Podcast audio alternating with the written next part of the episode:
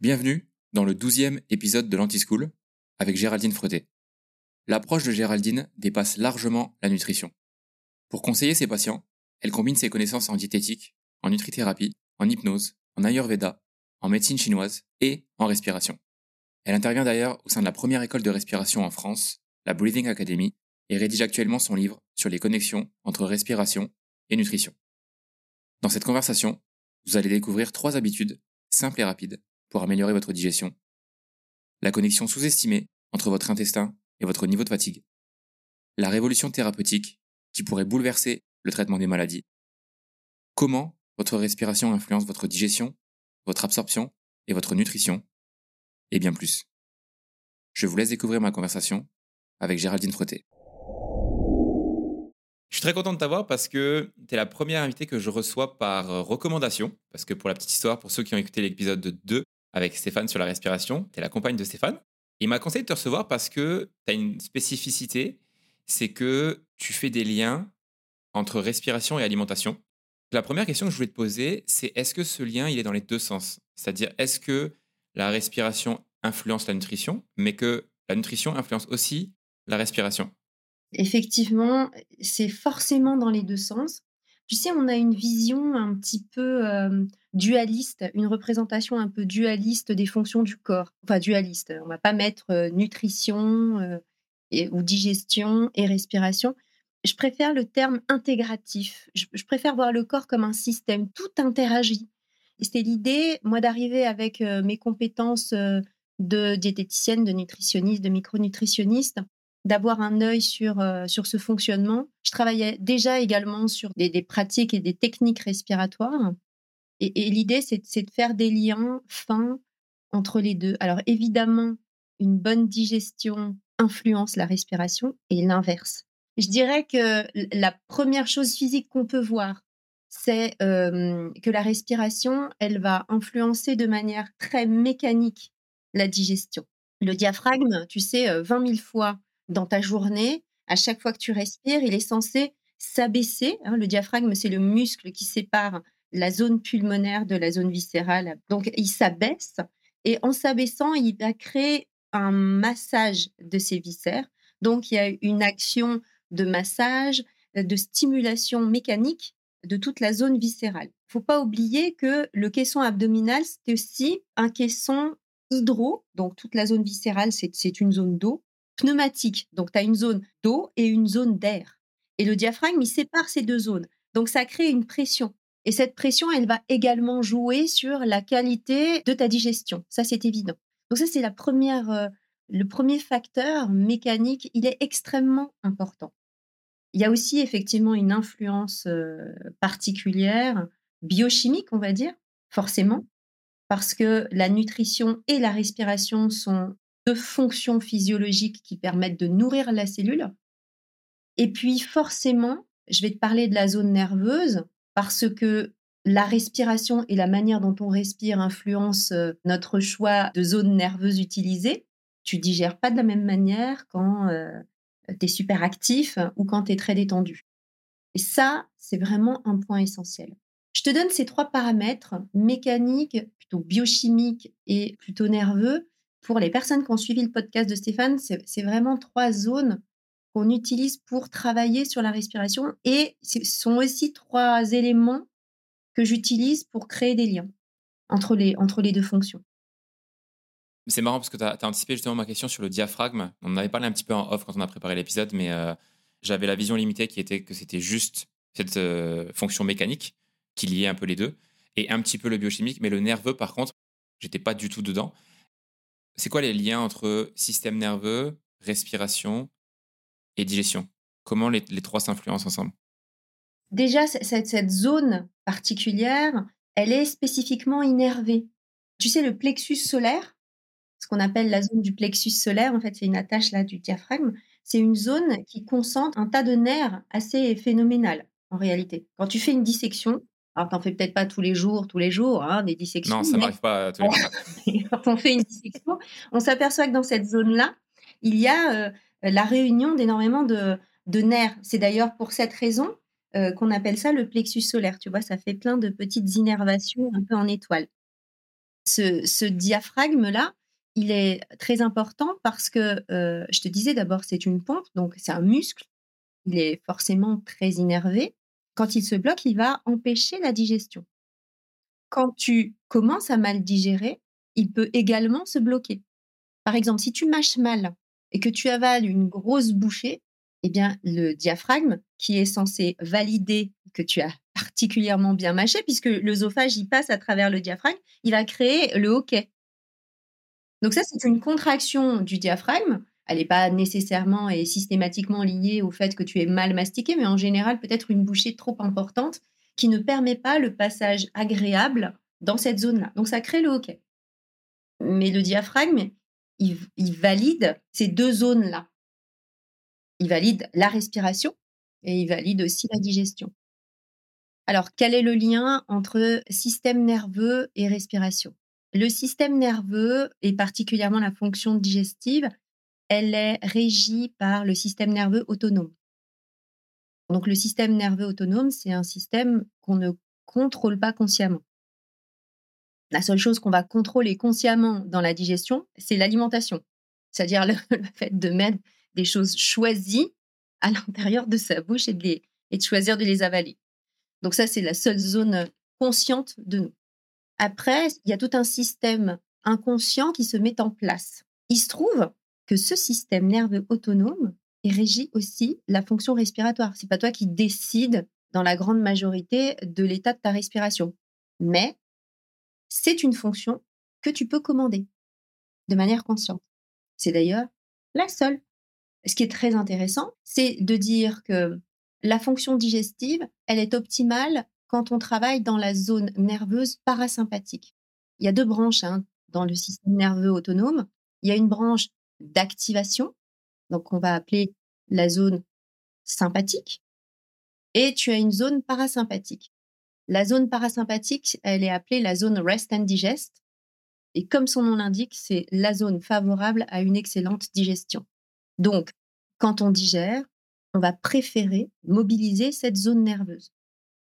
Avec la respiration, qui est non seulement une grille d'évaluation, mais aussi un élément qu'on peut contrôler, on peut favoriser le choix de cette zone nerveuse. C'est-à-dire si je fais par exemple des respirations nasales et des longues expirations, je vais beaucoup plus facilement atterrir dans une zone nerveuse parasympathique favorable à une excellente digestion tu vas me corriger si j'ai faux, mais la respiration est connectée au système nerveux, la digestion l'est aussi, et donc un peu par voie de conséquence, la respiration fait lien entre les deux, puisque si on utilise la respiration pour calmer son système nerveux, alors on se met dans les meilleures conditions pour une bonne digestion. C'est exactement ça. C'est exactement ça. Tu vois, c'est intéressant de se dire qu'on a quand même la main, une petite partie, de manière indirecte, mais possible, sur euh, la qualité de notre digestion. En tout cas, c'est la manière la plus active qu'on ait. On va travailler sa respiration, on se met dans un état nerveux favorable et du coup, ça prépare une bonne digestion. Donc ça, c'est la partie nerveuse. Tu as parlé de la partie mécanique aussi du diaphragme qui est que ça, masse un petit peu les viscères, c'est ça? Exactement. Si je devais te décomposer la, respiration, on va dire qu'on peut commencer à décomposer la respiration abdominale, puisque c'est celle qui va nous intéresser le plus. La respiration abdominale, c'est une respiration qui permet au diaphragme de s'abaisser à l'inspiration. Tu vois, le diaphragme qui ressemble à un, parachute, il va s'abaisser, comprimer les organes et faire un tout petit peu ressortir le ventre. D'où l'intérêt de ne pas mettre des ceintures trop serrées, des jeans euh, trop slim, etc. De laisser libre le nombril. C'est peut-être le message à donner, tu vois. Laissez vivre votre nombril pour bien respirer.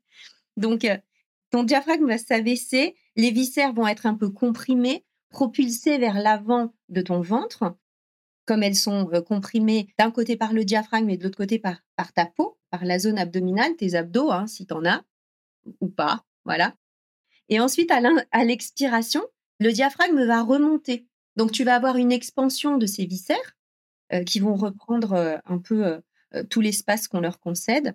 Et c'est ça qui va créer ce massage ce mouvement donc de, compression, décompression, comment il aide les viscères à, digérer? Est-ce que c'est il casse un peu ça aide à casser les aliments, ça aide à sécréter quelque chose au niveau de l'intestin? Comment ça au niveau de l'estomac Comment ça fonctionne Eh bien, tu sais, on peut reprendre ces, trois zones. D'une manière mécanique, ça aide le, ce qu'on appelle le péristaltisme. Le péristaltisme, c'est un mouvement inconscient qui est, généré par les organes digestifs qui permet de créer la progression du bol alimentaire tout au long de ton tractus digestif. Et ça commence au niveau de ton œsophage. Donc, euh, euh, il y a des petits mouvements circulaires tout au long du tube digestif qui permettent de faire progresser le bol alimentaire tout du long. Le massage, mécaniquement, il aide ce phénomène de péristaltisme. Ça, c'est la première chose. L'estomac, c'est un, par exemple, c'est un organe qui est mobile. Il va pouvoir se contracter. Alors, le fait qu'il y ait un massage supplémentaire active cette mobilité, mais ça ne fait pas l'intégralité. En revanche, ce qu'on observe, c'est quand un diaphragme est immobile, tu peux avoir des contractures de l'estomac. Tu peux avoir euh, une insuffisance euh, du foie tu peux avoir une insuffisance pancréatique, par exemple. Et là, ce sont des organes, le pancréas sont des organes qui produisent des substances. C'est important qu'il y ait ce rythme. Le diaphragme, il impose un rythme aux différents organes. Donc, c'est très rythmé. C'est un peu comme euh, le tambour d'une galère là chez les Romains. Tu vois, il y a, y a quand même l'idée qu'il y a quelque chose d'assez musical. Il y a quand même un parallèle de rythme qui s'opère entre la fonction respiratoire et la fonction cardiaque également. Et ces deux bruits vont impacter également la fonction des différents organes. Tu risques aussi, s'il n'y a pas de, pression, de compression, tu risques aussi d'avoir bah, des ballonnements intestinaux qui n'auront pas été euh, évacués, propulsés correctement. Ok, donc ça c'est la partie mécanique. Et tu nous as parlé de la partie biochimique. Bah, la partie biochimique, je t'en parlais, je te l'évoquais là par exemple pour le pancréas. Le mouvement, stimule aussi la sécrétion de certains organes qui produisent euh, des, enzymes, des substances. L'estomac en, est une. Donc ça stimule. Ça ne fait pas tout, ça stimule la production de certaines enzymes. Et puis, en termes de système euh, nerveux, cette zone parasympathique, elle est extrêmement importante. Hein. Cette zone parasympathique, quand tu vas avoir une respiration très calme, très douce, très rythmée, très progressive, tu restes dans une zone qui est favorable, c'est-à-dire que tu indiques à ton cerveau que pour l'instant, il y a une seule chose à faire, c'est digérer. Sauf si tu es en train de manger, répondre à tes mails, que tu es stressé. Donc là, là tu n'es plus du tout dans la, même, euh, dans la même stratégie de détente. Alors justement, c'est une question que je voulais te poser. Donc j'en profite, je rebondis dessus. Est-ce que quand on est, je pense qu'on le fait tous, on l'a déjà tous fait, de manger, tu vois, en regardant une vidéo, en étant sur les réseaux sociaux, en répondant à ses messages WhatsApp? En fait, on, essaie de ne pas être seul, surtout quand on mange seul. Donc, soit de ne pas être seul, ou alors même de, gagner du temps. On est toujours dans cette idée, dans cette quête de productivité. C'est quoi l'influence de, ces choses-là par rapport à quelqu'un qui mangerait, tu vois, juste seul, dans ses pensées, juste en train de manger, en fait, tout simplement, qui fait une seule chose et qui n'en fait pas trois euh, en même temps Bah, euh, écoute, euh, moi, je te dirais, on, commence à, valoriser le fait d'être en conscience. Donc, faire les choses en conscience, ça veut dire abandonner d'autres choses et être en présence totale. Je, pense que c'est exactement l'opposé de, la productivité. Mais, mais quoique, je ne sais pas. Parce que finalement, être productif, là, ça veut, là, en fait, être productif, c'est euh, générer à l'intérieur de moi une énergie ultra efficace pour le reste de ma journée. Finalement, je suis hyper productive si je suis en présence au moment où euh, je ne fais que ça quand je mange. Donc, mais tu as complètement raison. On se laisse absorber parce que on a la sensation que digérer, ça se fait tout seul. Bah oui, ça se fait tout seul. Mais c'est un peu comme quand on, dit, euh, une personne que je connais dit, c'est pas parce qu'une euh, fonction est automatique comme la respiration qu'elle est juste. Mais c'est pas parce que tu sais mettre de la nourriture dans ta bouche que ça se fait nickel après. C'est pas forcément le cas. Et c'est tout l'intérêt. L'intérêt, c'est de se dire, qu'est-ce qui fait qu'à un moment donné, j'ai abandonné ce petit temps spécifique pour moi? Avant, dans toutes les religions, le repas était un peu sacralisé, tu sais? j'ai une petite histoire. Moi, mes enfants, quand elles étaient petites, elles ont été dans une famille euh, un peu euh, catho qui avait euh, gardé certains principes et ils s'étaient mis autour de la table et ils avaient fait un bénédicité pour simplement un moment de, gratitude, si tu veux. Et ma petite revient et me dit, maman, tu sais, ils font la prière pour que ce soit bon le repas. Alors, c'était pas exactement ça, mais est-ce que c'est pas intéressant de se dire, par exemple, d'être heureux d'être autour d'une table, de prendre un temps de gratitude pour euh, la personne qui a cuisiné, et puis de se, remercier euh, son corps, son petit véhicule, d'apprécier la nourriture, d'en avoir assez dans son assiette, peut-être aussi de lui donner la consigne de nous envoyer un message suffisamment clair pour qu'on s'arrête avant d'être euh, saturé. C'est vraiment un moment dans la journée qui est particulièrement négligé en ce moment.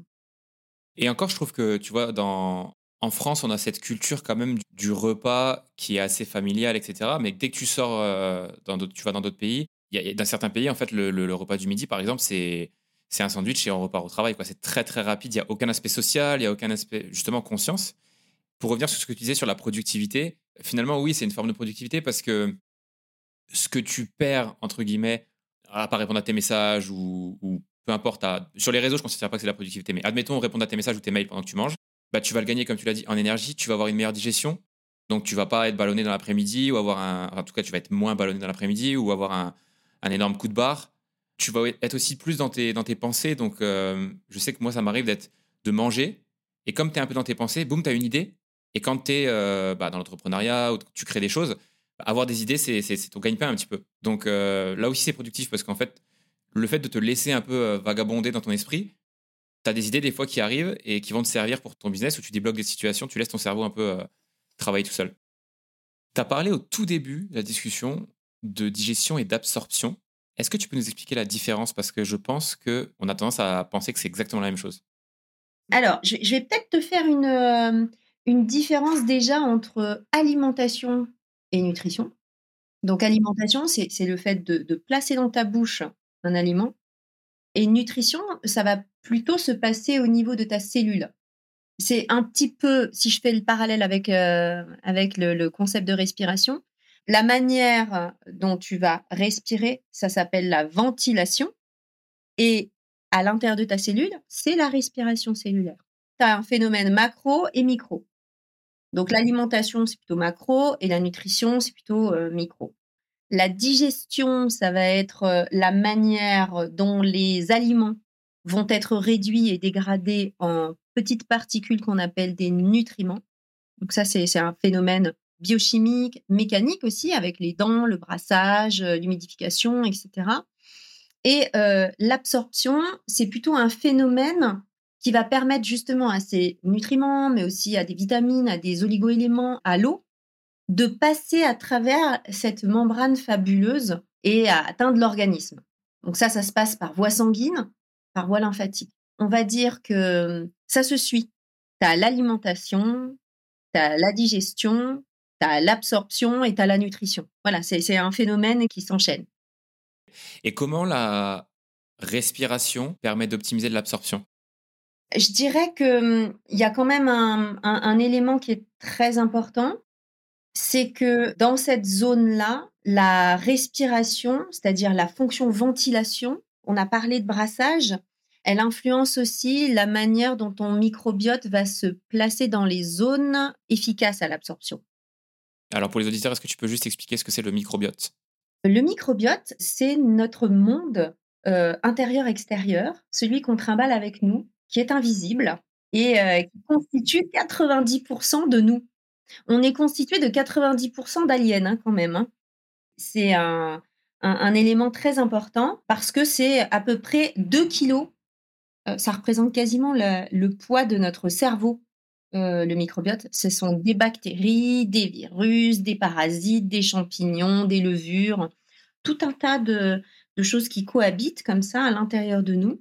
Alors, euh, on parle plus spécifiquement du microbiote intestinal, mais en réalité, il y a des microbiotes un peu partout dans le corps particulièrement le, microbiote intestinal, parce qu'on a quand même 400 mètres carrés. Ça fait un grand appart hein, quand même, hein. c'est beaucoup. Donc, euh, imagine 400 mètres carrés de bactéries, de voilà. Et ces, bactéries, elles participent à la dégradation de certains nutriments et, donc à l'absorption de certains nutriments. Moi, j'aime plutôt bien les, les chiffres. C'est quand même 100 milliards de bactéries quand même c'est tellement important qu'on a commencé à s'en inquiéter ou euh, à l'étudier en 2010. Il y a une grande, grande étude qui a été menée euh, aux États-Unis qui s'appelle euh, MetaHit. On a pris une cohorte de personnes pour étudier leur microbiote. Et, là, on est tombé de haut parce qu'on s'est rendu compte qu'il y avait 3,3 millions de gènes dans les bactéries. C'est-à-dire 150 fois plus que dans notre génome à nous. Quoi. Et c'est ça qui est fabuleux. C'est ça la révolution thérapeutique. Bon, je m'emballe un peu, mais en fait, c'est du caca. Voilà, c'est ça, faut le dire quand même. Hein. on s'emballe pour, euh, pour ça. La révolution euh, thérapeutique, euh, elle est là maintenant. On est en train de faire des découvertes magnifiques parce que il y a un axe cerveau microbiote qui est fabuleux le microbiote, ça, hum, influence notre santé globale. C'est-à-dire que maintenant, euh, sur certaines recherches, on va prescrire des probiotiques, c'est-à-dire on va donner à certains patients des souches spécifiques de bactéries pour travailler euh, telle ou telle zone. Par exemple, on s'est rendu compte qu'il y a certains manques de bactéries qui favorisaient ou qui, amplifiaient les troubles mnésiques. Eh bien, en utilisant euh, certains traitements de probiotiques, de complémentation en probiotiques, et on s'est rendu compte que les patients recouvraient leur fonction cognitive. Ça, c'est quand même magique. On fait des transplantations de microbiote maintenant pour permettre une meilleure absorption. Il faut quand même dire que le microbiote, c'est un élément qui est hérité de notre maman à l'origine. Quand on naît, quand on, quand on passe dans le bassin, on, on, hérite de ces bactéries qui se développent à vitesse grand V à l'intérieur de nous bien sûr, elles sont influencées par notre alimentation, par euh, l'environnement, par la prise de médicaments, malheureusement. Mais, mais, en règle générale, elles constituent comme une sorte de carte d'identité. Hein. Je te parlais de révolution thérapeutique. Ce qui va être intéressant, c'est que on se rend compte que certaines populations vont avoir un impact sur certaines fonctions. En 2015, il y a une étude russe qui a fait une observation sur euh, la poitrine de certaines femmes la poitrine de, donc elle a pris des éléments de la poitrine de tissus sains, elle les a analysés et puis elle a prélevé également des, tissus de personnes qui, avaient subi un cancer euh, de la poitrine. Et elles se sont rendues compte qu'il y avait le développement d'une bactérie qu'on connaît, qui est assez connue, qui s'appelle Escherichia coli. Je ne sais pas si toi tu en as entendu parler. Escherichia coli, donc euh, c'est en général une bactérie qui est responsable des euh, infections urinaires, par exemple. Ben, ils se sont rendus compte que dans le cas des personnes qui ont subi un cancer du sein, par exemple, il y avait un développement excessif de cette bactérie. Et, l'idée, la, recherche qui est menée, c'est de savoir si effectivement le développement tumoral déclenche la production d'Escherichia coli ou est-ce que c'est le développement de Escherichia coli qui développe la tumeur. Tu vois, c'est quand même assez extraordinaire de pouvoir maintenant faire des liens comme ça et de se dire, bah, tiens, est-ce que ça nécessiterait une prise de probiotiques sur un organisme qui pourrait avoir des risques, des hérédités, des choses comme ça? Et donc, du coup, tu as parlé du microbiote intestinal. C'est quoi son rôle dans la digestion, dans la respiration? Dans la digestion, euh, le microbiote, il va avoir un rôle euh, particulier parce qu'il va aider à dégrader certains nutriments, je te l'ai dit. Et puis, il va avoir un rôle aussi d'absorption. Il va également avoir un rôle au niveau euh, de l'immunité, il va empêcher, il va créer une espèce de barrière dans la membrane intestinale, dans la lumière intestinale. Tu as des, magnifiques replis. Il faut regarder une photo, une photo de la lumière intestinale, parce que c'est magnifique en fait. Ce sont des replis à n'en plus finir, donc ça, ça multiplie la surface d'absorption, c'est quand même magique. Et dans ces replis, tu as un mucus qui se développe autour de la membrane, donc il protège cette membrane. Et dans ce mucus, tu as une multiplication des bactéries. Et ces bactéries, c'est un peu comme un... Imagine un tapis très fourni. Si tu laisses tomber une petite miette, il va avoir la miette, elle va peut-être pas descendre euh, au fond euh, des écheveaux de laine, si tu veux. Bah, c'est un peu l'idée. La bactérie, elle reste en surface, elle va être dégradée par certaines bactéries, elle va être absorbée, ça, ça, participe euh, à la protection de l'organisme. quand on mange quelque chose, donc l'alimentation, qu'on, les aliments qu'on met dans sa bouche, est-ce que ça, ça a une influence sur la composition du microbiote? Ah, évidemment. Ok, tu peux nous donner des, exemples? J'ai du mal à, garder mon calme. je vois quand même pas mal de gens qui disent Oh ben non, euh, moi je prends pas de poids. Je voulais te garder cet argument pour les sportifs, hein, parce qu'en général, les sportifs, ils, regardent leur balance et ils disent Non, moi je peux manger un petit peu de la merde parce que mon poids est équivalent et donc euh, tout va bien. Euh, voilà ce que j'entends de temps en temps. Mais en revanche, à l'intérieur, c'est extrêmement important. Oui, ce qu'on mange, ça va influencer forcément la combinaison de notre microbiote. Si on mange trop carné, si on mange trop de viande, il va y avoir euh, une multiplication, une pullulation de certaines bactéries qui vont dégrader les, protéines aussi. C'est pas forcément bon. Alors, si, on peut simplement donner quelques indications pour valoriser un bon microbiote, on va dire que manger des légumes, c'est une bonne chose. Manger des légumes, virgule, crus, virgule, bio, parce que tant qu'à faire, autant limiter les éléments nocifs qu'on met à l'intérieur de nous. Virgule local, parce que si on fait du bien à nous, on n'a qu'à en profiter pour faire du bien à la planète non transformés, des aliments vrais. Pourquoi? Parce que d'abord, on fait le plein de minéraux, de vitamines, d'oligo-éléments, euh, mais aussi de fibres. Et euh, les fibres constituent l'aliment des bactéries. Donc ça va se dégrader progressivement et puis euh, ça va permettre justement de, nourrir ces, ces, bonnes bactéries à l'intérieur. Et puis boire de l'eau. Parce que de la même manière, le microbiote il fonctionne aussi en s'hydratant. Est-ce que plus l'alimentation est diversifiée, mieux c'est pour le microbiote ou c'est pas forcément Si, si, c'est un peu comme, euh, comme tout. On, s'est dit euh, en préparant l'émission, la forme suit la fonction.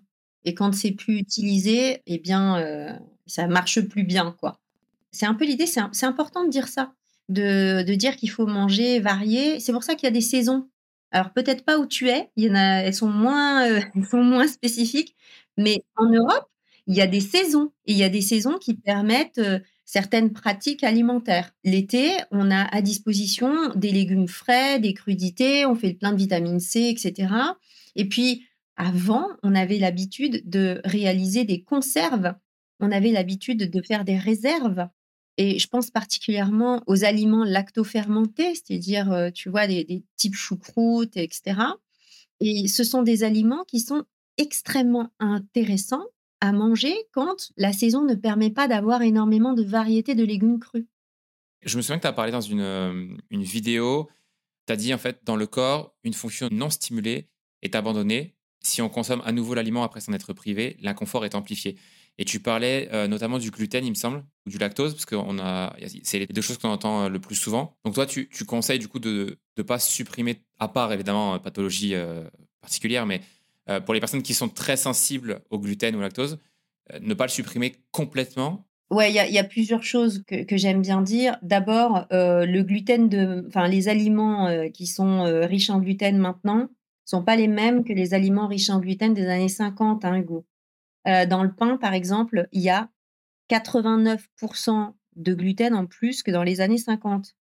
Compliqué de se dire que notre euh, sphère intestinale a dû s'adapter euh, à, cette transformation. Donc, c'est pour cette raison que je te disais ultra transformé, c'est vraiment ultra nocif.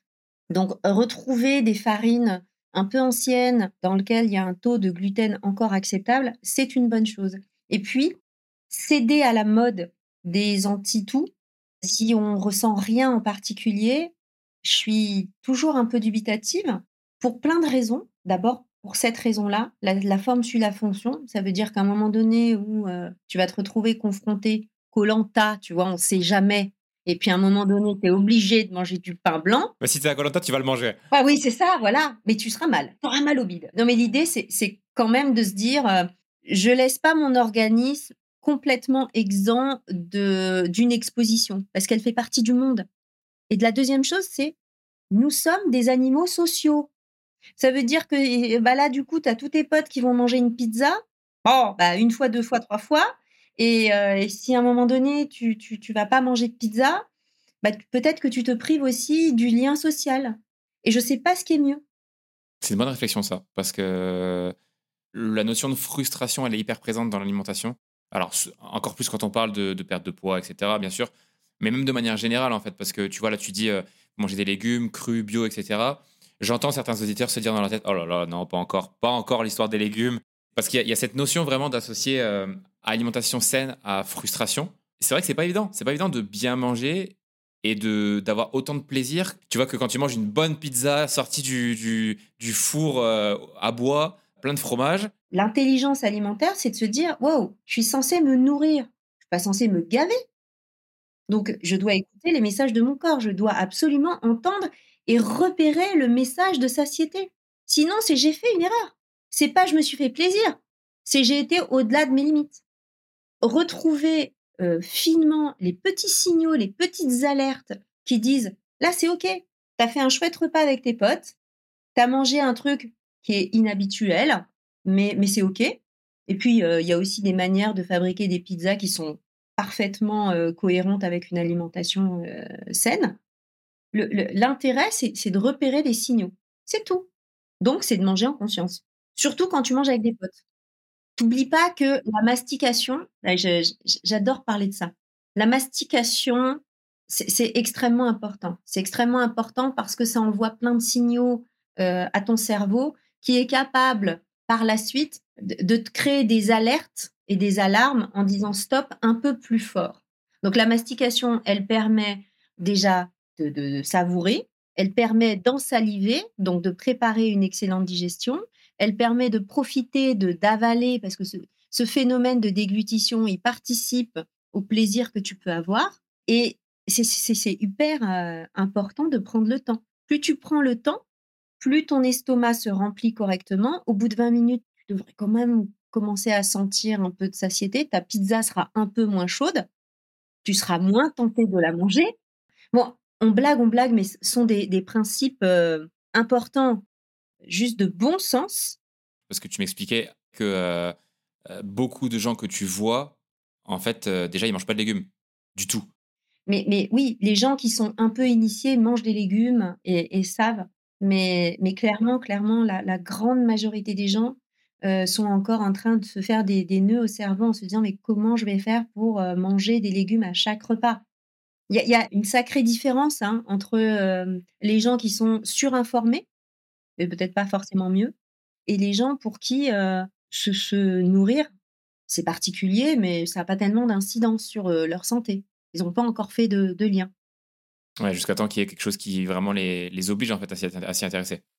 Je reviens sur le microbiote. Est-ce que ça s'évalue la qualité de son microbiote? Oui, ça s'évalue. Ça s'évalue. maintenant, tu as plein de labos qui font des, des analyses du microbiote. C'est assez simple. Tu reçois un petit kit moi, j'en ai reçu un parce que c'était mon cadeau d'anniversaire de mes 50 ans. Tu sais, euh, quand tu as 50 ans, tu as un petit kit comme ça pour faire une analyse, pas de ton microbiote, mais des selles. Bienvenue. Euh, voilà. bon anniversaire. Ben oui, c'était l'année dernière, hein, c'était il y a longtemps, mais bon. Euh, il y a des laboratoires maintenant qui se développent un peu partout en France et en Europe et, qui font ça très très très bien.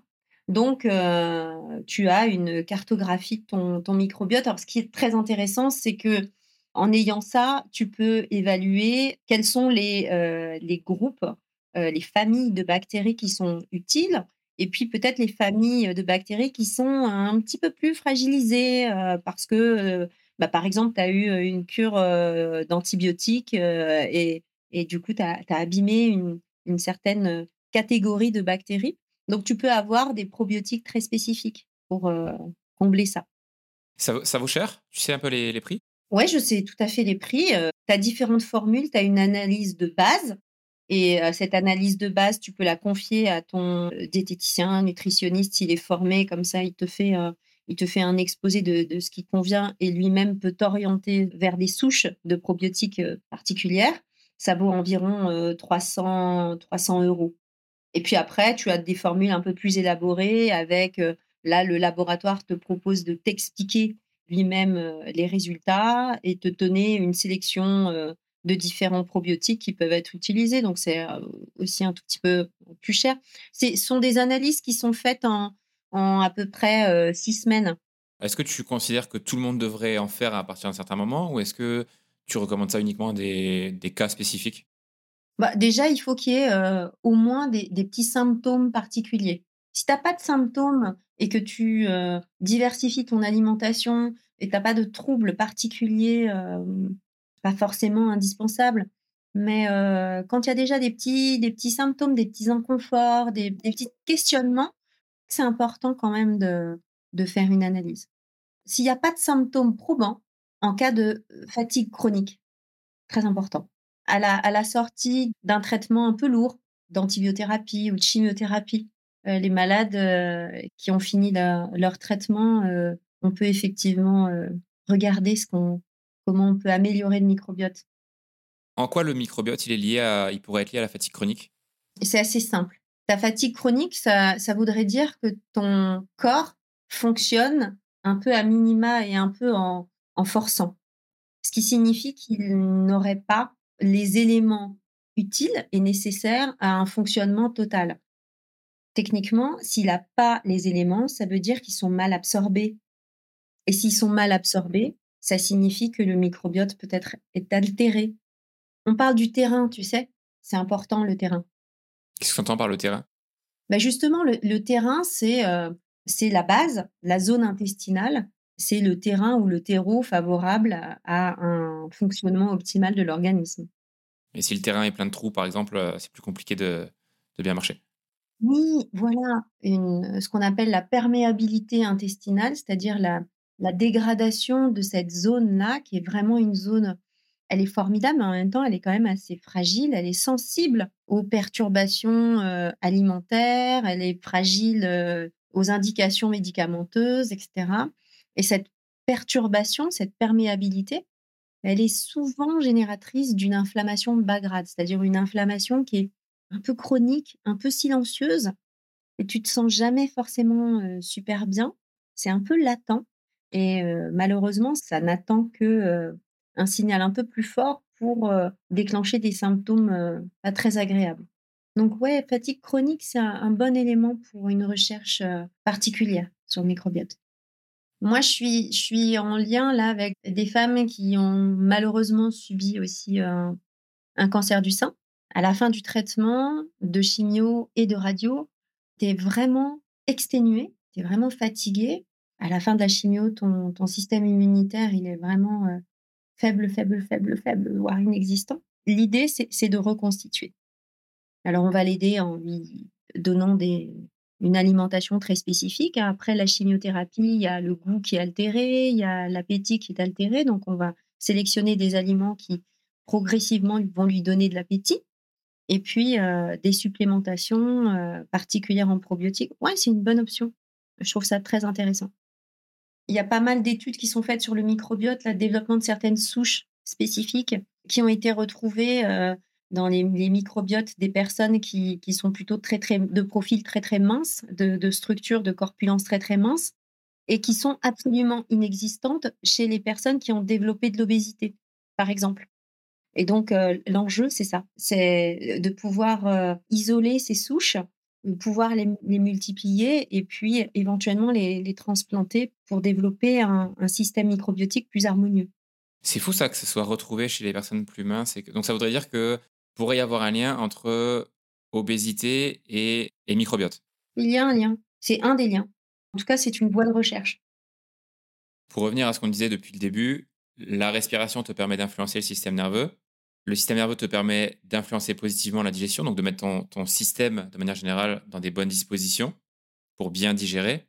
Et en même temps, te permet d'oxygéner ton corps pour que ton microbiote soit un, que ton microbiote soit bien, efficace et qu'il puisse faire sa, fonction.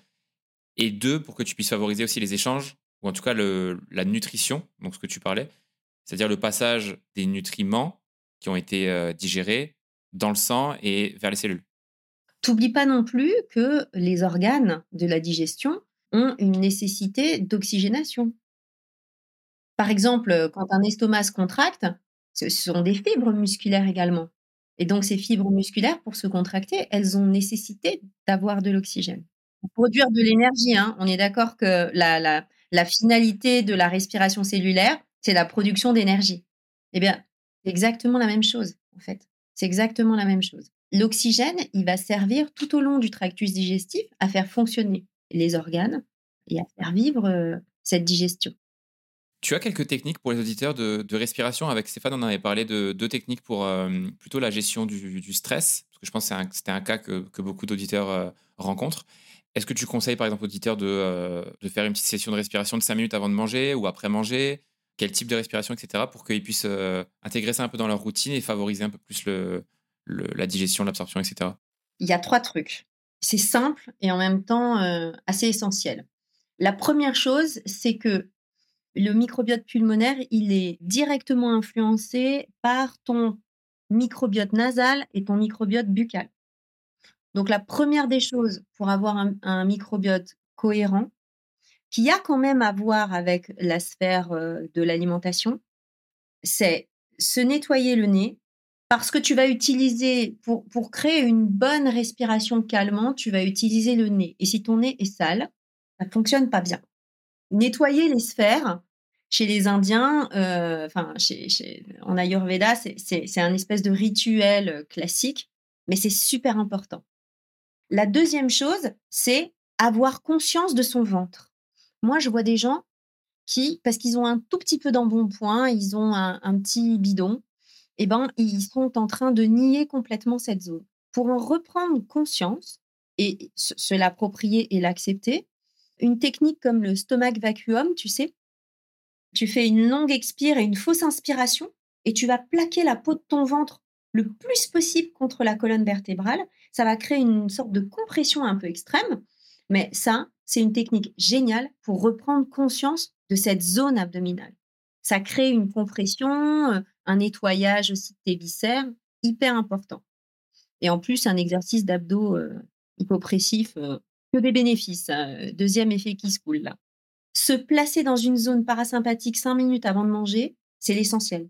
Donc, se mettre dans une zone favorable parasympathique, c'est je respire par le nez, je fais une longue expire, j'en profite pour regarder mon assiette. Tu vois, on, fait la boucle avec ce qu'on a dit précédemment.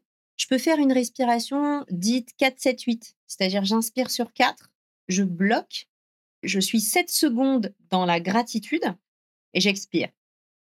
Et tu peux faire ça euh, sur quelques cycles. 5 minutes, c'est génial.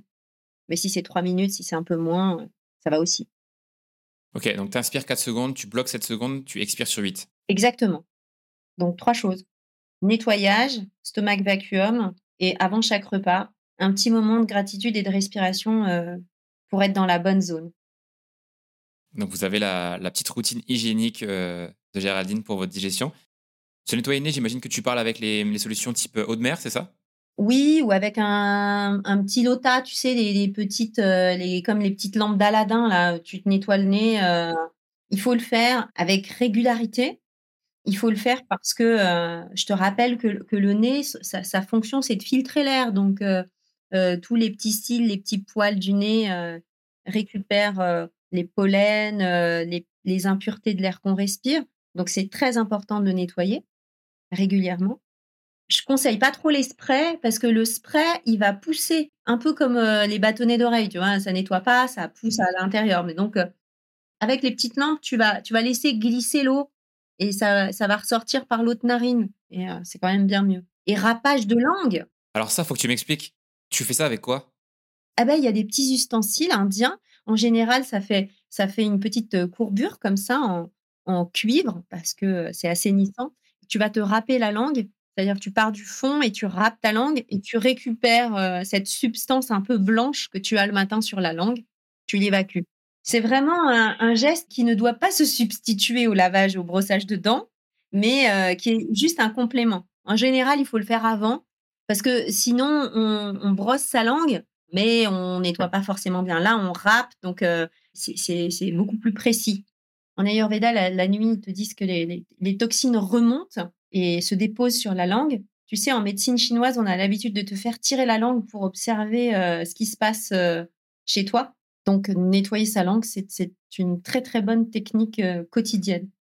Ok, ah, mais tu vois, je ne savais pas du tout que c'était un, En plus, c'est facile à faire. Je veux dire, ça se fait en. Super facile. Très rapidement dans la routine. Voilà, si, ça existe, hein, c'est des, des, petites barrettes spécifiques pour se râper la langue, mais tu peux faire ça avec le dos d'une cuillère à, café, tu la retournes, et puis tu râpes la langue. Il faut quelque chose d'un tout petit peu dur, donc quelque chose d'un peu métallique, c'est une bonne option. Est-ce que pour les, mmh, les sportifs qui nous écoutent, est-ce qu'il y a des choses particulières à savoir par rapport à tout ce qu'on a dit, que ce soit respiration, digestion, alimentation, microbiote? Est-ce qu'il y a des, des choses sur lesquels tu voudrais insister, particulièrement pour les gens euh, qui s'entraînent? Alors, je ne parle pas forcément de sportifs de haut niveau, hein. je parle de, gens qui ont un, bon rythme d'entraînement. Alors, euh, les sportifs, c'est une, euh, une, catégorie de patients-clients qui est, très particulière. Ils sont en même temps extrêmement curieux, ils sont aussi très volontaires pour tester des nouveaux trucs, mais ils subissent des modes. Ils subissent des modes alimentaires. Et puis moi, je suis plutôt dans le bon sens alimentaire, tu vois? Donc, parfois, les confrontations sont un peu ubuesque, on va dire. Ce que je conseille, c'est quand même de revenir sur des choses vraies. Les sportifs, ils n'ont pas beaucoup de temps. Enfin, en tout cas, c'est l'argument qu'ils te donnent. On n'a pas le temps, on n'a pas le temps, on n'a pas le temps. Il faut des choses simples, il faut des choses simples. Il faut que soit rapide, trop rapide. Ce que je trouve euh, un peu étonnant, c'est que la nutrition, il, commence à, on commence hein, quand même à, à, prendre conscience que c'est un élément essentiel de l'entraînement et de la performance. Mais, mais prendre le temps de la conscientiser, c'est pas encore rentré dans, le, dans les mœurs du sportif.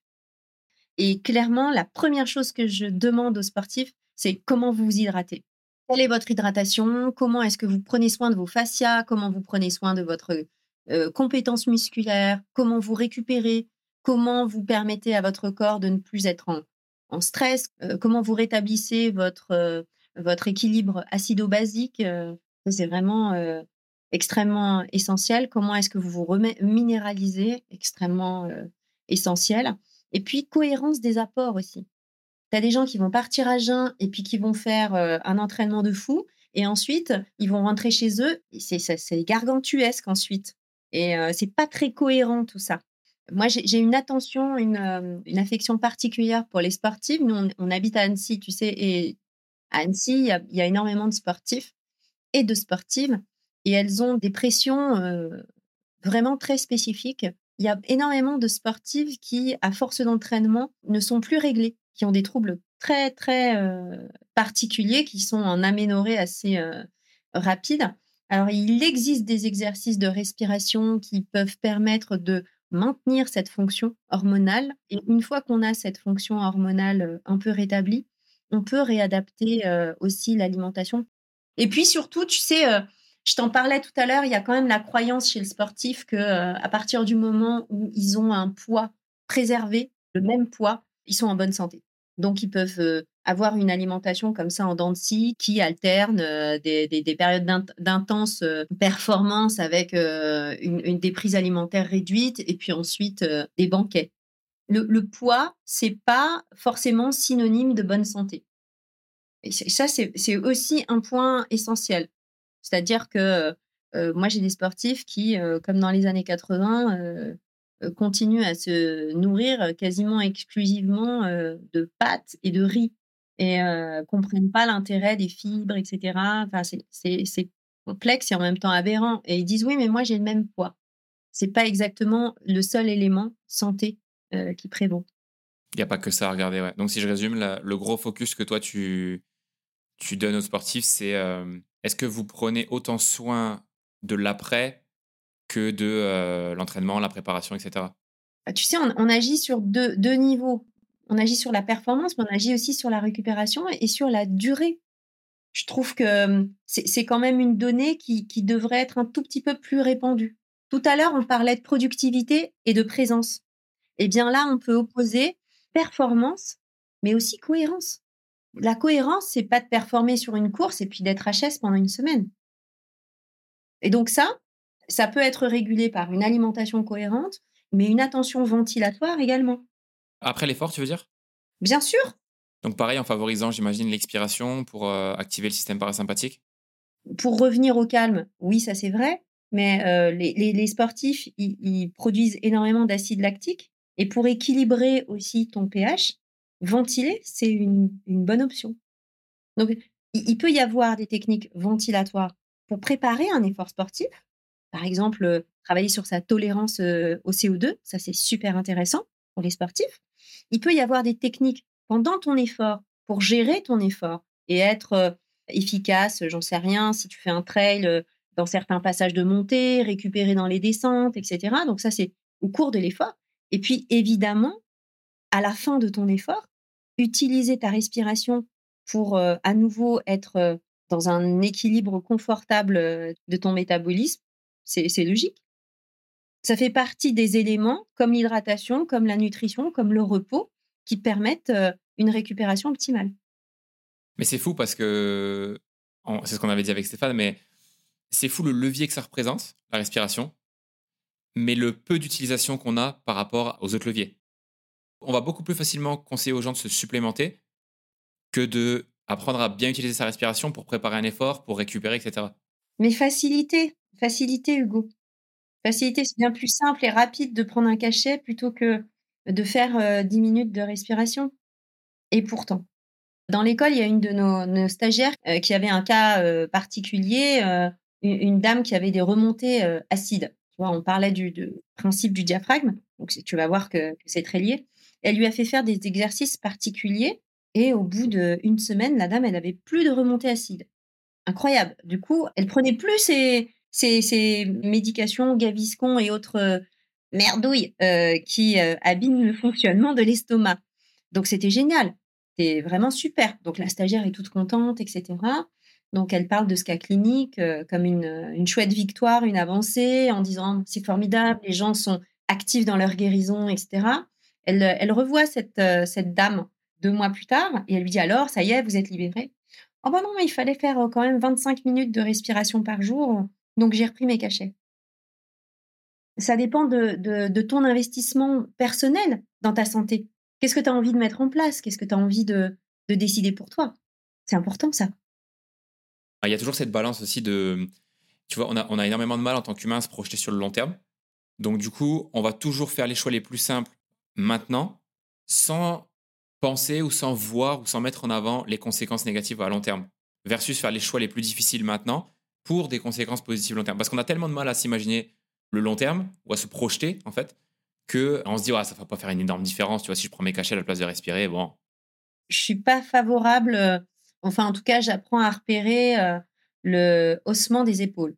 Voilà, ça, ça veut dire je lâche l'affaire ou le foutu pour foutu. Ça aussi, c'est pas mal en fait. Tu as parlé de mode, notamment chez les sportifs, et il y a un truc dont je voulais qu'on parle, c'est le jeûne.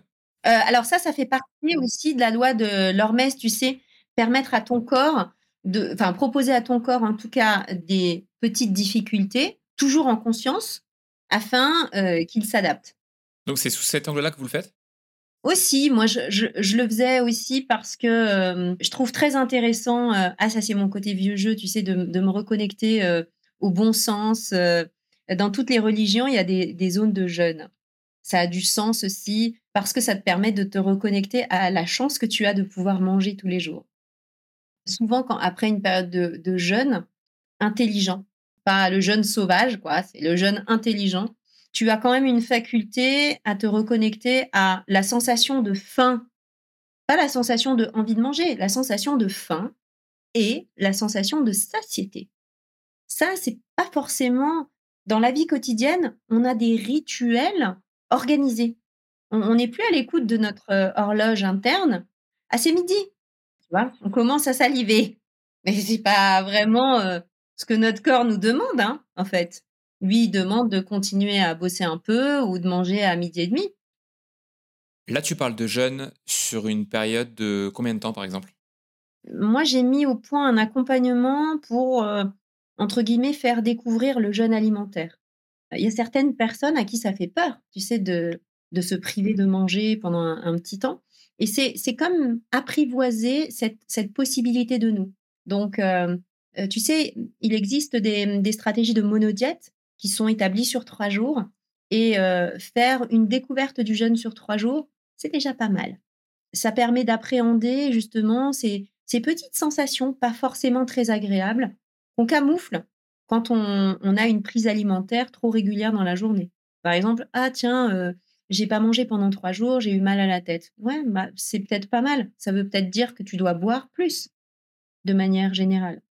Euh, redécouvrir les sensations et les messages du corps. C'est un vide alimentaire. Donc, c'est un espace de silence. Et dans cet espace de silence, tu as plus d'écoute. Ça, c'est vraiment la fonction principale. Après, te dire, euh, bah tiens, je, me déleste un peu, euh, j'ai l'impression de me nettoyer ou, récupérer une fonction intestinale. Il y a plein de patients qui me disent, ah mais j'ai l'impression d'avoir le ventre à l'intérieur du ventre, c'est tout propre, je suis vide. Cette sensation, elle est, elle est particulière, elle est agréable. Il y a certains médecins qui vont te dire, ben, la détox, ça veut rien dire, notre corps, il est capable de faire tout seul. Ouais, ouais, ouais, je, suis d'accord. Dans les faits, si on vivait dans les années 50, oui. Mais là, on est quand même assailli par euh, des éléments de l'environnement qui nous saturent quand même beaucoup plus rapidement qu'avant. Donc, ces zones de silence ou d'apnée alimentaire, mais c'est vraiment très intéressant. C'est pas forcément une proposition qu'on nous fait quand on grandit. Moi, personnellement, j'ai grandi dans une famille où personne faisait du jeûne alimentaire. Donc, euh, quand j'ai commencé à en faire, on m'a regardé avec des yeux ronds. Et travailler sa respiration pendant que tu fais du jeûne alimentaire, c'est amplifier les effets du jeûne alimentaire. Euh, parce que la ventilation permet l'élimination de certains éléments volatiles qui se produisent pendant le jeûne alimentaire. Donc ça, c'est ce qu'on propose euh, dans l'école, un, stage de, de jeûne et de respiration, et, les deux intégrés, c'est vraiment très intéressant. C'est quoi que tu appelles un jeûne intelligent Du coup, c'est progressif dans ces trois jours? C'est un, un jeûne qui n'est pas imposé, donc qui est vraiment proposé, progressif, personnalisé. Tout le monde n'est pas apte à faire du jeûne. Ça va dépendre de plein de critères. C'est pareil, c'est comme les modes. Tu peux pas proposer un jeûne alimentaire à une personne qui a des troubles du comportement alimentaire. C'est une personne qui va se dire ah ouais bah, voilà le bon truc, euh, euh, je vais jeûner pendant une semaine, mais ça va pas résoudre le fond. Donc euh, c'est vraiment important. Il y a aussi des personnes qui ont des troubles du système digestif et à qui ce, ce, type de proposition va pas forcément correspondre. On va peut-être faire une monodiète ou on va peut-être faire simplement du jeûne intermittent.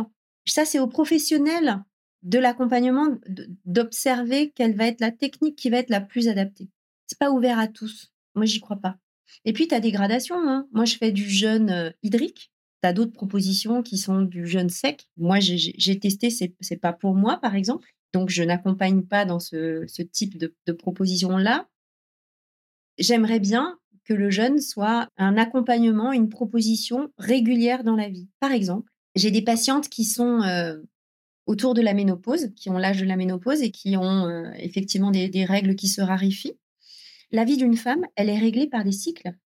Et au moment où ça s'arrête, il n'y a plus de cycle, eh bien, il y a comme une sorte de truc qui s'arrête complètement. Et même si ça a été inconscient, la vie d'une femme est réglée par des cycles. Et proposer à une femme qui entre en ménopause de faire trois jours par mois, ou même voilà, euh, un jour par mois, un moment de jeûne pour se reconnecter à elle, c'est fabuleux. Parce que c'est un vrai rendez-vous avec elle, c'est un rendez-vous choisi. Elle peut choisir de le faire tous les 28 jours, hein, si elle veut. C'est aussi un point important de, de, conscience. Donc, ça signifie que à ce moment-là où il y a peut-être des, manifestations hormonales spécifiques, eh ben, ça peut permettre d'être vraiment connecté à son corps et de moins subir ces éléments-là. C'est quelque chose, je trouve, qu'on retrouve dans le jeûne intermittent, c'est que ça a été très popularisé pour l'aspect perte de poids, parce qu'en fait, beaucoup de gens mangent un petit déjeuner qui est catastrophique, et du coup, t'enlèves le petit déjeuner, déjà, tu fais un gros pas en avant. Mais en fait, une des raisons pour lesquelles les gens continuent, c'est pas le poids, c'est la clarté d'esprit, c'est les sensations qu'ils ont, tu vois, le matin, le fait d'être, justement, de se sentir sharp, de se, sentir bien, se sentir léger, etc. Est-ce que c'est aussi quelque chose que vous faites, le jeûne intermittent? Nous, on le pratique, euh, mais, simplement parce que ça nous convient. Je, mets des, petits bémols sur ce jeûne intermittent. Parce que s'il s'agit de manger une seule fois par jour, mais de gaver pendant ce repas, le seul repas que tu fais, ça n'a pas tellement d'intérêt. Moi, je trouve que ça permet de récupérer de manière beaucoup plus fine les différentes sensations et de satiété et de faim. Quand tu dis j'ai faim, c'est que tu as vraiment faim. Je, trouve effectivement assez intéressant la sensation viscérale, abdominale du jeûne intermittent. Toi, tu le pratiques aussi? Ouais, je le fais aussi, ouais. Je trouve assez intéressant. Par exemple, en ce qui nous concerne, on pratique l'apnée le soir et à la fin de notre séance, on est très en hypercapnie en général et on n'a pas faim. Et on se couche comme ça. Et quand on se couche sans manger, après avoir euh, travaillé justement pas mal euh, des exercices d'apnée, c'est vraiment extrêmement, c'est plaisant. Tu peux définir hypercapnie pour les auditeurs? Hypercapnie, euh, oui, bien sûr, on augmente le taux de CO2 à l'intérieur de soi. On travaille sa tolérance au CO2. C'est quelque chose qui pourrait arriver aussi quand tu fais un sport où, par exemple, tu retiens beaucoup ta... Enfin, retiens, c'est pas vrai, tu... mais tu respires un peu de façon saccadée. Parfois, tu la retiens, parfois, tu la retiens pas. Je pense au sport de combat, par exemple. Il y a, y a, plein de sports, effectivement, dont la, pratique nécessite euh, que tu sois euh, un peu en hypercapnie. Mais les sports de combat, c'est un bon exemple, un très très bon exemple. Je donne cet exemple-là parce que mais actuellement, je m'entraîne assez tard, en fait, le soir, parce que les cours sont assez tard. Et je rentre, tu vois, il est, hier, je vais donner un exemple. Hier, je suis rentré, il était 23h et je mange à 23h. Et du coup, ce que tu me dis là, ça me, donne envie de tester, de, me coucher, mais sans avoir mangé. Ah c'est un sentiment. Enfin, moi, ce que j'adore, c'est de coucher. Donc, tu es dans la, la, fatigue de ta pratique. Donc, euh, tu es, content d'avoir fait. Tu as ce sentiment, effectivement, de, de, de, te coucher et de profiter complètement de ta pratique. Et surtout, c'est le matin. Le matin, quand tu te réveilles, donc là, tu peux choisir effectivement de faire, euh, d'avoir sauté le, repas de la veille et puis potentiellement de faire un, petit déjeuner euh, un peu plus intéressant. Mais c'est la sensation que tu as quand tu te réveilles. Je trouve ça fabuleux en fait. Mais c'est tout l'intérêt. Si tu n'as pas de moment de privation, tu peux pas ressentir ces, ces moments-là. C'est pas possible. Ton petit véhicule, ton corps, il, faut que tu fasses de manière empirique des tests sur lui. Et les tests que tu peux faire, c'est l'activité physique, c'est euh, la respiration, c'est sélectionner ta nourriture, euh, l'en priver également, euh, positionner ton corps dans le froid, dans le chaud. tout ça, c'est important. Je rebondis sur ce que tu as dit tout à l'heure. Tu disais que hum, ça permettait aussi de se reconnecter à ces sensations. Et ça, c'est vrai que hum, tu vois énormément la différence sur la sensation de faim. Euh, en fait, parce que quand tu as déjà fait des jeûnes, moi j'ai déjà fait des jeûnes de 24 heures, donc ce qui n'est pas des, des, jeûnes très longs, hein, mais euh, juste par exemple du samedi soir au dimanche soir, tu manges pas. Et souvent, effectivement, tu as un petit signal euh, vers midi, midi et demi le dimanche. En fait, tu te rends compte que c'est comme tout, ça passe, ça passe très très vite même. Et, et donc, tu n'es plus du tout aussi dans hum, cette démarche de devoir sauter sur quelque chose à manger. Et je pense notamment, je vais te donner un cas concret, quand tu voyages. Euh, tu voyages, tu arrives à l'aéroport, il y a que des trucs à, euh, je sais pas, c'est 9 euros le sandwich à Charles de Gaulle, tu vois, le sandwich pourri avec euh, du camembert et, du jambon. Moi, ça m'arrive de plus en plus dans, les, dans mes voyages de ne pas manger le midi, de jeûner en fait pendant, pendant alors des fois c'est 24 heures, des fois c'est un peu moins, parce que tu crains plus du tout cette sensation de ah, là j'ai faim, et donc si j'ai faim, il faut absolument que je saute sur un truc à manger, parce que sinon je vais mourir tu as complètement raison. C'est recréer à nouveau une sorte de euh, d'élément familier avec la sensation. Quand tu es sportif, euh, si tu fais des sports de combat, euh, peut-être que les premiers affrontements, ils font un peu peur. Mais, mais tu y vas quand même. Bah, c'est exactement la même chose. Si tu te confrontes pas à la petite sensation de faim, ça marche pas. Quand tu fais de l'apnée, c'est pareil. Quand tu fais de l'apnée, les premières apnées, alors, il y a différents types d'apnée, mais quand tu fais de l'apnée statique, bah, tu peux te relever, à pied, tu es dans la piscine, etc. Puis quand tu fais de l'apnée en profondeur, c'est déjà un tout petit peu plus engageant parce que tu es à 10, 15 mètres de profondeur. bon, il faut quand même un minimum de temps pour remonter. Mais c'est aussi une petite appréhension. Et puis, au, fur et à mesure, tu amadoues, tu apprivoises cette sensation. Se priver de nourriture, c'est pour ça que je te disais tout à l'heure, apnée alimentaire, ça se voit très intéressant. C'est exactement ça. C'est appréhender ce phénomène de rien, de vide, et le trouver, euh, alors je ne vais pas dire confortable, il peut y avoir des sensations confortables, je te parlais du ventre, etc. Mais, mais en tout cas, c'est familier, tu, tu, le reconnais, tu as, déjà vécu avec. Et puis, quand il y a du plein, eh ben, t'en profites. Et il n'y a pas du trop plein. Ça, ça peut te permettre justement de réguler le trop plein. Donc, tester des choses de vide et de plein, d'activité, d'activité intense et de plus rien et euh, de respiration et d'apnée. De chaud et de froid. De chaud et de froid, oui, euh, de chaud et de froid. Mais on est pas mal dans le froid quand même, nous. Hein. Hmm. ouais, c'est pour ça que je disais ça. ah, pas beaucoup de chaud en fait. Hein. Il n'y a pas tant de chaud que ça. Même, euh, même en plein été, euh, le lac d'Annecy n'est pas si chaud. Juste avant les, les, questions de la fin, on a parlé en off quand on a préparé l'épisode. Tu m'as dit qu'il y avait des études récentes qui montraient qu'il y avait un microbiote pulmonaire. Est-ce que tu peux nous en parler rapidement et nous expliquer qu'est-ce que ça impliquerait en fait? C'est une population qui est beaucoup moins dense que dans le microbiote euh, intestinal, mais elle est beaucoup plus diversifiée, imagine-toi. Parce qu'au départ, on pensait que les poumons étaient un endroit stérile. Bah oui, forcément, les médecins se disaient, forcément, les poumons, c'est un endroit stérile. Et quand il y a un développement bactérien, c'est qu'il y a une infection, une inflammation, maladie. Et en réalité, pas. Et c'est ça qui est assez extraordinaire, c'est que ces bactéries, elles se développent dans les alvéoles, elles constituent, elles, elles sont utiles pour la structure même des alvéoles. C'est quand même magique. Elle participe aux échanges également, aux échanges gazeux. Elle participe à la régulation de la production du mucus dans les alvéoles pulmonaires. Et on s'est rendu compte que la majeure partie des, des, bactéries qui se développent dans ce microbiote est anaérobique. Et c'est là que je me dis, c'est assez dingue. Ça veut dire qu'elle ne consomme pas d'oxygène. ça, signifierait que dans cette zone qui est une zone de, transition où il y a beaucoup d'oxygène, bah, les bactéries ne privent pas le corps d'oxygène. En revanche, elles utilisent le CO2. C'est quand même magique. Alors après, quelles sont les, applications, les, déductions qu'on peut en faire? Pour l'instant, euh, trop d'études sont en cours. Je trouve ça assez fabuleux de se dire ça. C'est quand même vachement bien foutu. On en découvre tous les jours. Avant de passer aux questions de la fin, est-ce que tu peux nous partager un cas concret où tu as utilisé la respiration en amont pour améliorer l'alimentation de quelqu'un que tu as vu en, consultation? Oui, j'ai pensé à quelque chose parce que dans le cadre de, mon travail euh, en cabinet, il m'est arrivé assez fréquemment d'accompagner des jeunes filles euh, anorexiques qui ont des, troubles du comportement euh, alimentaire. Et je me suis servi de la respiration pour aider cette jeune fille en particulier et appelons-la Fleur. En général, ce sont des jeunes filles qui sont très vives d'esprit, hein, très, très intelligentes, à qui tu as du mal à faire comprendre euh, que leur salut passe par l'alimentation. et on a travaillé sur le concept de nutrition, justement, parce que faire fonctionner son corps et vivre, c'est nourrir sa cellule. Et nourrir sa cellule, c'est pas simplement lui amener du glucose, c'est aussi lui amener de l'oxygène. Et on a travaillé en visualisation. Je, fais de l'hypnose au, sein du cabinet. On a travaillé en visualisation pour euh, faire en sorte que ce concept-là soit euh, euh, déjà la base de son travail. Elle travaillait en respiration pour alimenter ses cellules. Et au fur et à mesure, elle a apprivoisé l'idée qu'il fallait aussi qu'elle amène un peu de, glucose.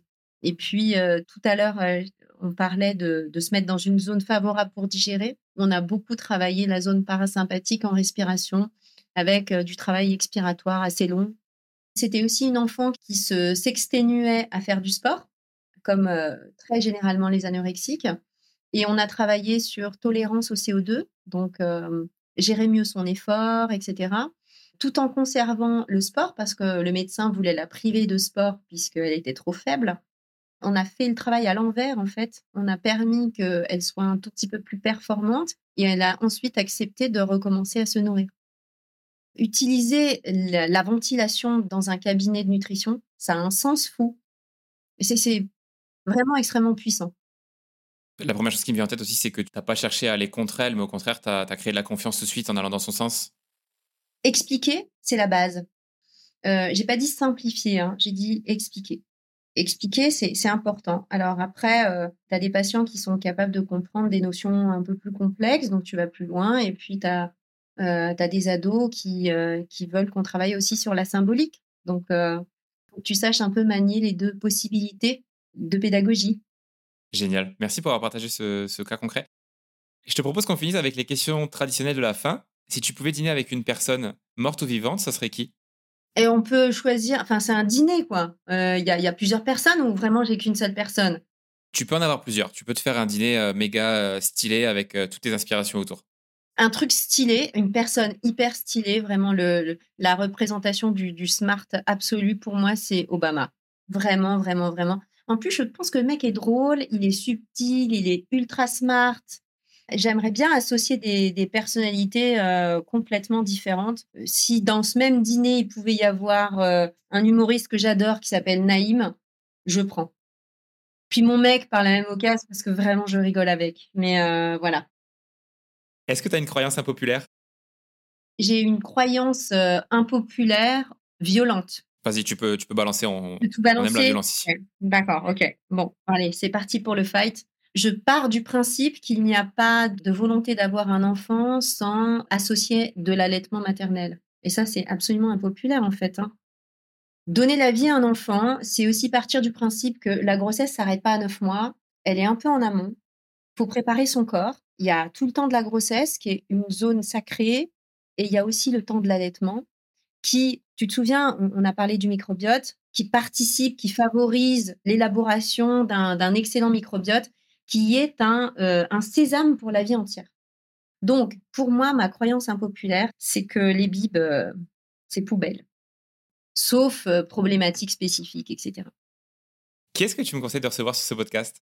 Écoute, je n'ai pas encore vu beaucoup de femmes. Donc, je vais recommander des femmes.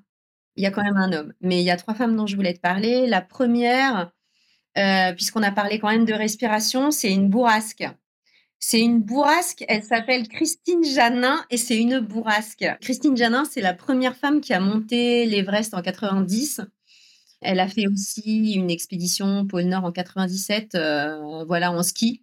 Elle a traversé euh, l'Arctique euh, en 97. Et puis surtout, c'est un médecin génial qui a monté une association qui s'appelle À chacun son Everest, qui permet à des enfants de faire des, randonnées en montagne et d'être le moteur de leur propre guérison. Et, son association est géniale. Maintenant, elle, s'occupe aussi de, femmes euh, qui, euh, qui subissent euh, le, cancer du sein. C'est juste une nana qui est, commandeur de l'ordre du mérite, qui a eu la Légion d'honneur, tu vois. Voilà, quoi, simple, simple. Moi, elle me bluffe. Je, suis très admirative de ce genre de personnalité. Voilà, elle a consacré sa vie à ça. la deuxième personne que j'aimerais bien que tu rencontres, elle est très atypique. C'est marrant parce que je me dis, dans l'énergie, c'est trois nanas qui se ressemblent assez. Euh, tu verras, elle s'appelle Émilie Julien, elle est, euh, directrice commerciale d'une boîte qui s'appelle Holist, qui vend des bols d'air Jacquier. Donc, euh, c'est des systèmes d'oxygénation. Je, pense qu'elle a pas mal de trucs à dire. Je te laisse les points de suspension, comme ça tu verras. Mais elle est assez cash, assez directe, assez, assez énergique. la troisième femme que tu vas trouver passionnante. Elle s'appelle Anne-Claire Boyer. Elle a monté avec son mari euh, une société qui s'appelle Céréome. C'est une société qui, qui prélève de, de l'eau pour, euh, et qui la filtre selon le principe de René Quinton. Et, mais ça se passe en Méditerranée. Et c'est un sérum de vitalité. Parce que c'est de l'eau de mer, donc euh, c'est ce sont des minéraux, euh, c'est le totem de, tous les minéraux, tu sais, les, euh, tous les minéraux oligoéléments dont on a besoin, 78 hein, simplement hein, dans le corps quand même. Et donc, elle traite cette eau de mer avec, comme si elle faisait grandir une plante. Voilà, l'approche est géniale, j'adore. Cette, cette fille est naturopathe, elle est passionnée par son boulot et c'est peut-être le seul complément alimentaire obligatoire que je propose, le sérum de Quinton et particulièrement le sien, ce qu'il est vraiment incroyable. Et puis en homme, parce que quand même, écoute, je te propose d'écouter un, mec qui a pas sa langue dans sa poche et qui s'appelle euh, euh, Laurent Bertin. Il est hypnothérapeute. Il écrit parfaitement bien. C'est une personnalité, enfin c'est un mec hyper sensible. C'est un philosophe quoi. Il n'est pas encore assez connu. Et je, lui souhaite euh, vraiment une fabuleuse carrière, ce gars. Génial. Merci beaucoup pour tes recos. C'est quoi la meilleure façon de te suivre ou de suivre ton travail, Géraldine? Pour l'instant, écoute, c'est de suivre la Breathing Academy, dans laquelle je, je souhaite vraiment me, me, développer. Et puis sinon, ben, c'est euh, de venir à nos cours de respiration sur Annecy. Et ça, c'est chouette. Ou dans mon cabinet ici. Ok. Eh bien, écoute, je mettrai tous les liens dans, dans la description. Merci beaucoup, Géraldine, d'avoir euh, pris le temps de, de venir sur l'Anti-School. Eh ben écoute, je reviendrai pour te parler de mon bouquin. Ah oui, avec plaisir. Ben, tu n'en as pas parlé. Est-ce que tu veux en parler? J'écris un livre qui va faire le lien entre digestion et respiration. je serais ravie de, de partager avec toi. Merci beaucoup, Géraldine. Je t'en prie, c'était un plaisir, Hugo. Merci beaucoup de tes questions et de ton accueil. Merci beaucoup d'avoir écouté l'épisode jusqu'au bout. Si ça vous a plu, vous pouvez écouter l'épisode 2 sur la respiration avec Stéphane Johnson. Et n'oubliez pas de vous abonner parce qu'il y aura d'autres invités sur le thème de la santé. On se retrouve dans le prochain épisode. À plus.